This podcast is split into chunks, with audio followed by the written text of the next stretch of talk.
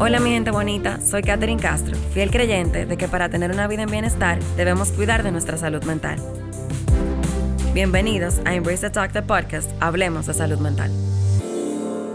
Hola, hola mi gente bonita, bienvenidos a nuestra segunda temporada en nuestro quinto episodio de Embrace the Talk, the podcast, Hablemos de Salud Mental. Señores, finalmente se me dio. La invitada de hoy, yo tenía una emoción porque viniera, porque que de verdad, o sea, son de esa gente que todo lo que tú lees en su contenido, de sus redes sociales, es tan increíble, su forma de ser es chulísima. Eh, me encanta, me encanta, de verdad, fue como una conexión desde el principio. Señores, tengo conmigo a Laura Pichardo, finalmente. Y vamos a estar hablando de un tema súper interesante que creo que a todos nos compete, porque creo que todos en algún momento nos hemos sentido con esas, con llenar esas expectativas o poner nuestra vida a expectativas de otros y demás. Y entonces, Laura, cuéntame un poquito primero quién eres, qué haces para que todo el mundo te conozca, los que no te conocen. Y si al día de hoy usted nos sigue a Laura Pichard, tiene que revisarse. Así que los invito a que la sigan en sus redes sociales en Instagram. Pues gracias y finalmente sí se dio. A ver, ¿quién yo soy? Yo siempre me presento como humana, eh, humana, mujer, inquieta, en proceso de construcción continuamente. Em, decidí estudiar psicología y, esa es la decisión que, una de las decisiones que más ha transformado mi vida, porque no creo que nada más la carrera, es una transformación desde, desde el interior y me encanta el servir y conectar con personas. Yo soy psicóloga clínica, terapeuta familiar y de pareja y tengo una especialidad en clínica y psicoterapia psicoanalítica también. Señores, ahí sí que se ha estudiado. Entonces, el tema que vamos a estar hablando hoy es qué sucede cuando vives bajo las expectativas de los demás. Y tú escribiste un post sobre eso recientemente. Sí. Primero cuéntame, o sea, ¿por qué la pregunta? Me imagino que eso es algo que tuve mucho en consulta. ¿Por qué pasa esto? Claro. A ver, es algo que continuamente lo vemos. Y lo veo en las diferentes etapas del desarrollo. Me pasa mucho con los adolescentes, que te, te contaba que trabajo con adolescentes, que cuando están en ese proceso de construir su proyecto de vida, se cuestionan qué es realmente lo que yo quiero y qué es lo que realmente los, mis padres esperan de mí y cómo esto representa una presión en este proceso de, de tomas de decisiones. Y veo muchas veces los chicos con, esta, con este miedo a tomar una, una, decisión diferenciada de su familia por el qué van a pensar ellos, porque esto no llena las expectativas que tienen. Pero también adultos lo veo constantemente, en personas que viven todo el tiempo con la mirada hacia afuera y para llenar eh, toda esa mochila que los de afuera nos, nos depositan, pero que van muy desconectados con lo que su esencia es y lo que que realmente y profundamente quiere su ser. Es más, hay algunos que ni siquiera saben lo que quieren, porque he estado todo el tiempo acostumbrado a mirar qué espera el otro, qué quiere el otro de mí. Y tú sabes que las expectativas tienen que ver mucho con las proyecciones de los demás. O sea, es aquello que aquel proyecta en mí, porque quizá no lo cumplió. Sobre todo cuando lo vemos en padres.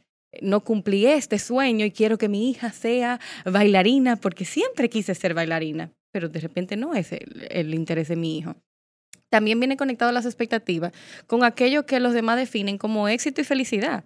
Tú sabes que para la familia, para la pareja, hay toda una concepción de lo que va a ser el éxito y va a ser la felicidad eh, y cómo tú la vas a conseguir.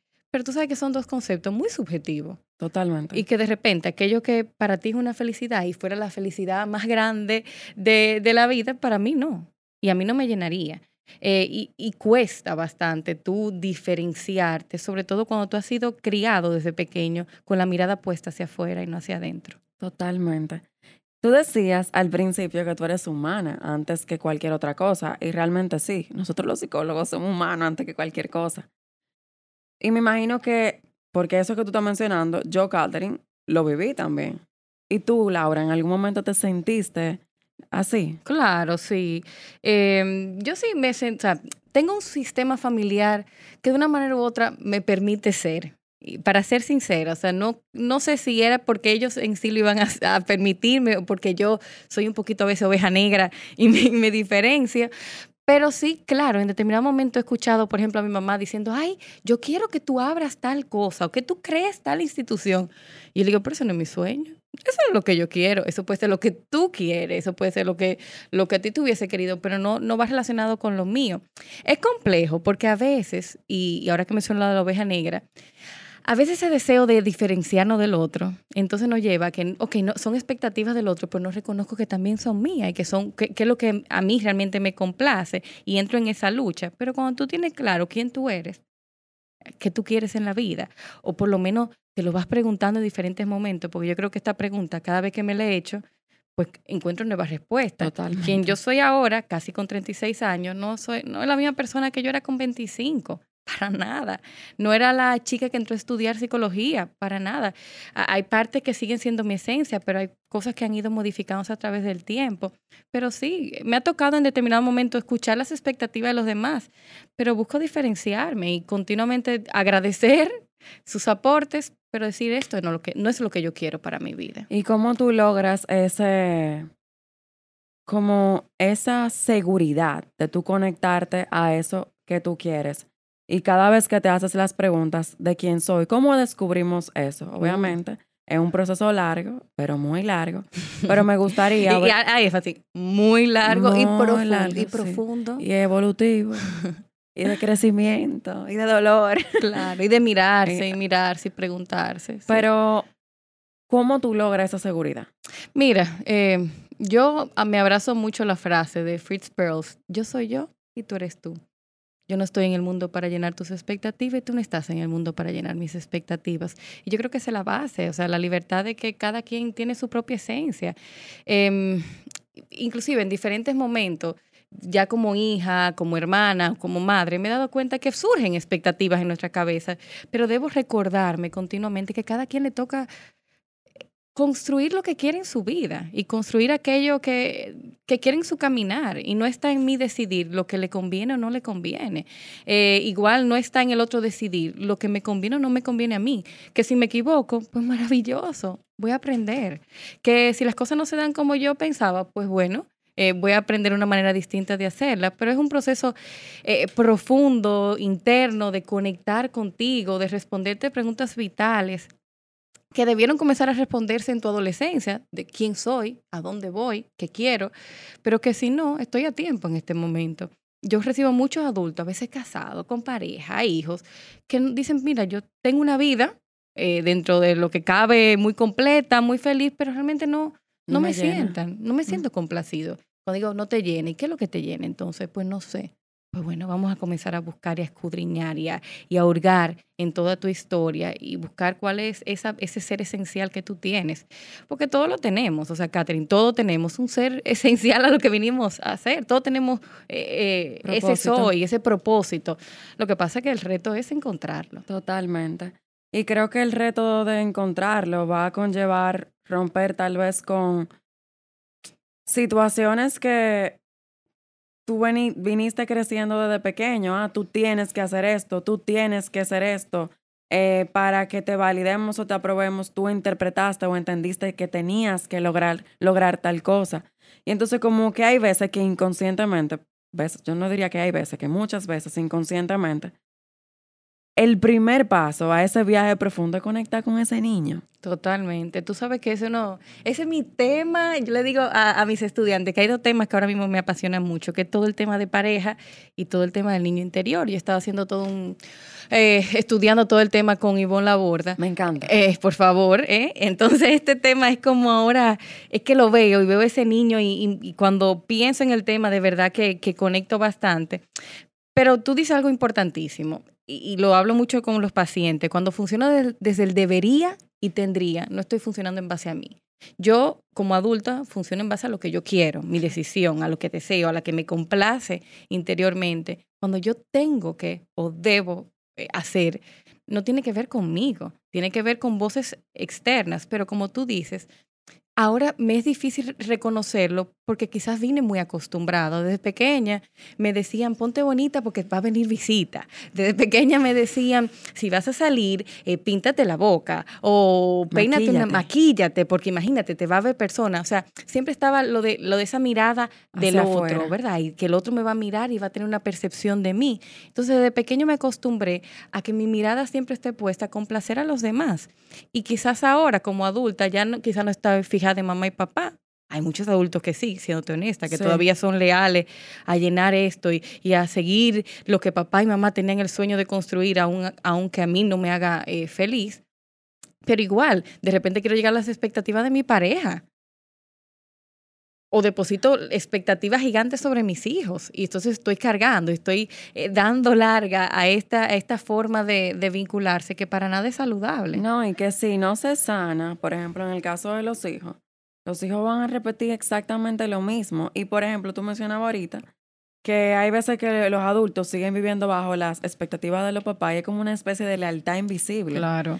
Y es como, no puedo, hay algo que te impide como hacer lo que quieres hacer y ser lo que quieres ser. Y tú estás en todo tu derecho de hacer lo que quieres y ser lo que quieres, obviamente respetando eh, con responsabilidad, ¿verdad? Porque no es que me voy a degaritar ahora y hacer cosas que eh, sean como irresponsables, por así decirlo. Es lo que yo le decía a una paciente hace una semana, que yo le decía, hay que ser rebelde, pero rebelde con causa, o sea, tengo un, propósito en esta rebeldía, esta búsqueda de mi propia voz, no simplemente que me estoy eh, imponiendo para diferenciarme, pero al final yo ni sé, no tengo mi propósito claro.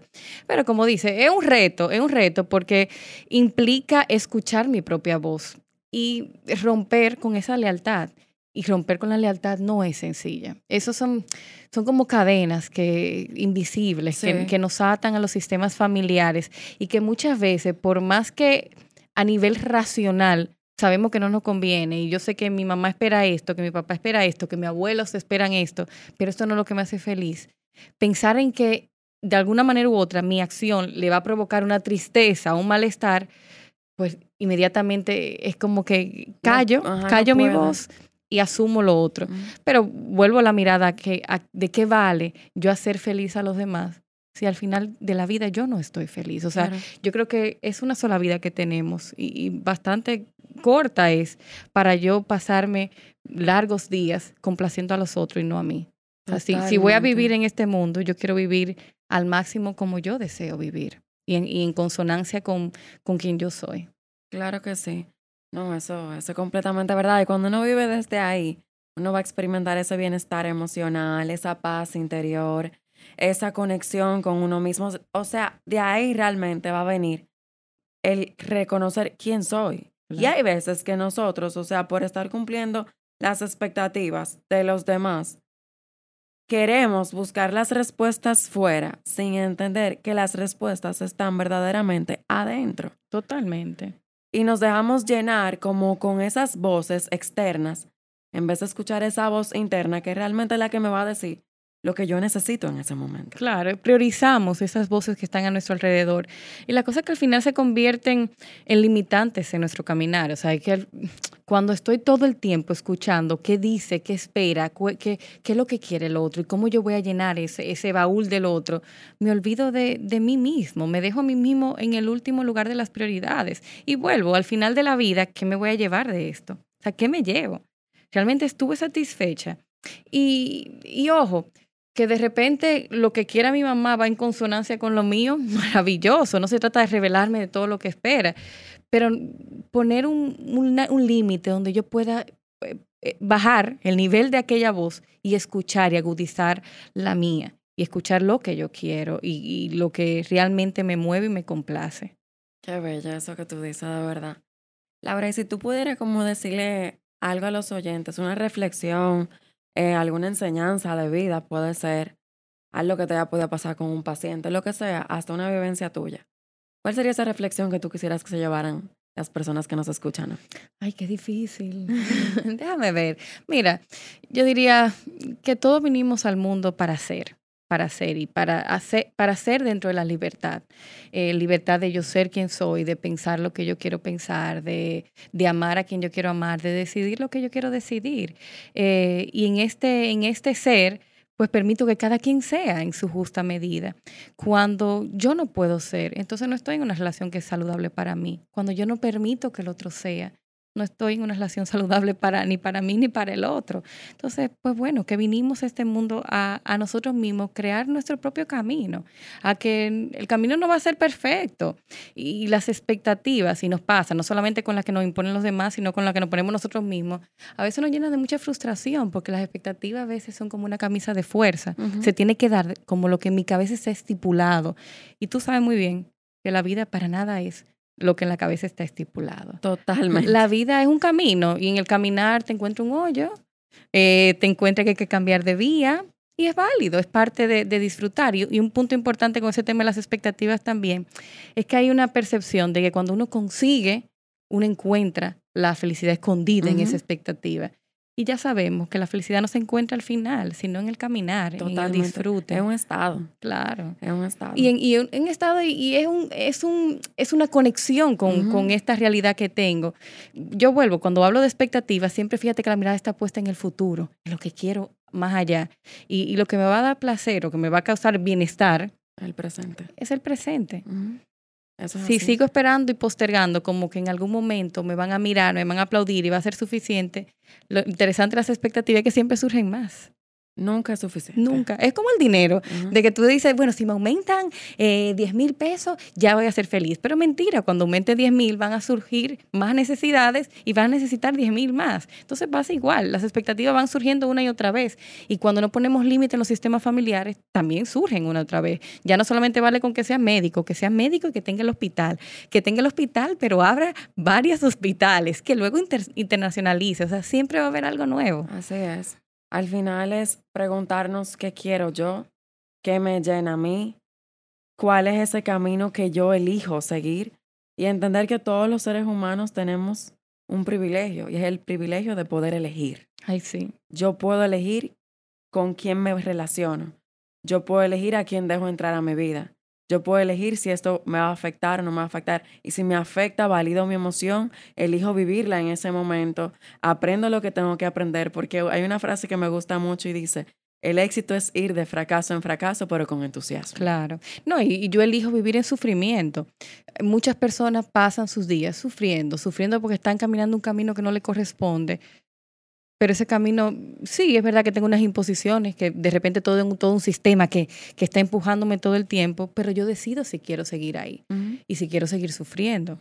El sufrimiento es una decisión. Entonces, a partir de ahí, pues yo tomo decisiones. Claro, y, y, siempre lo resalto, no es sencillo, o sea, no es sencillo diferenciarte, no es sencillo poner límites, no es sencillo despedirte a veces de expectativas que están de personas que ya no existen.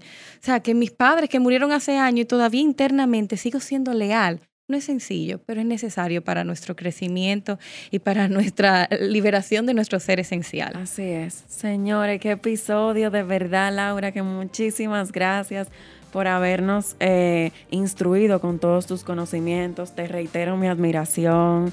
Te reitero de verdad. Igual, yo soy una follower. Yo le doy muchos likes y le comento. De verdad que tú eres increíble y le pido a Dios que te siga bendiciendo tu camino y que sigas pues enseñándonos a todos, porque al final yo pienso que juntos somos más fuertes. O sea que gracias, Laura. Gracias por haberme acompañado en este quinto episodio de Embrace the Talk, the podcast. Hablamos de salud mental. Nos estaremos viendo pronto.